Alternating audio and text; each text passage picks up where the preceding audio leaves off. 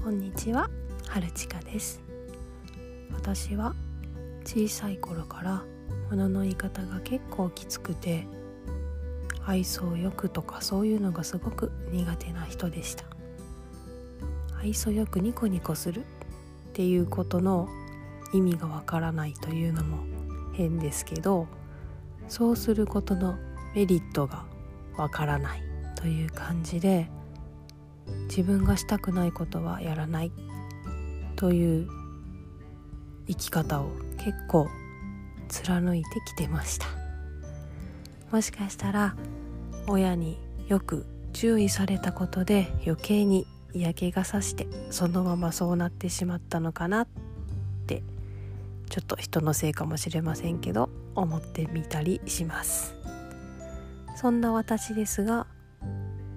ある日何を思ったのか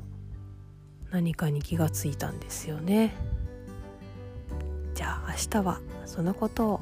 話しようと思いますそれではまた。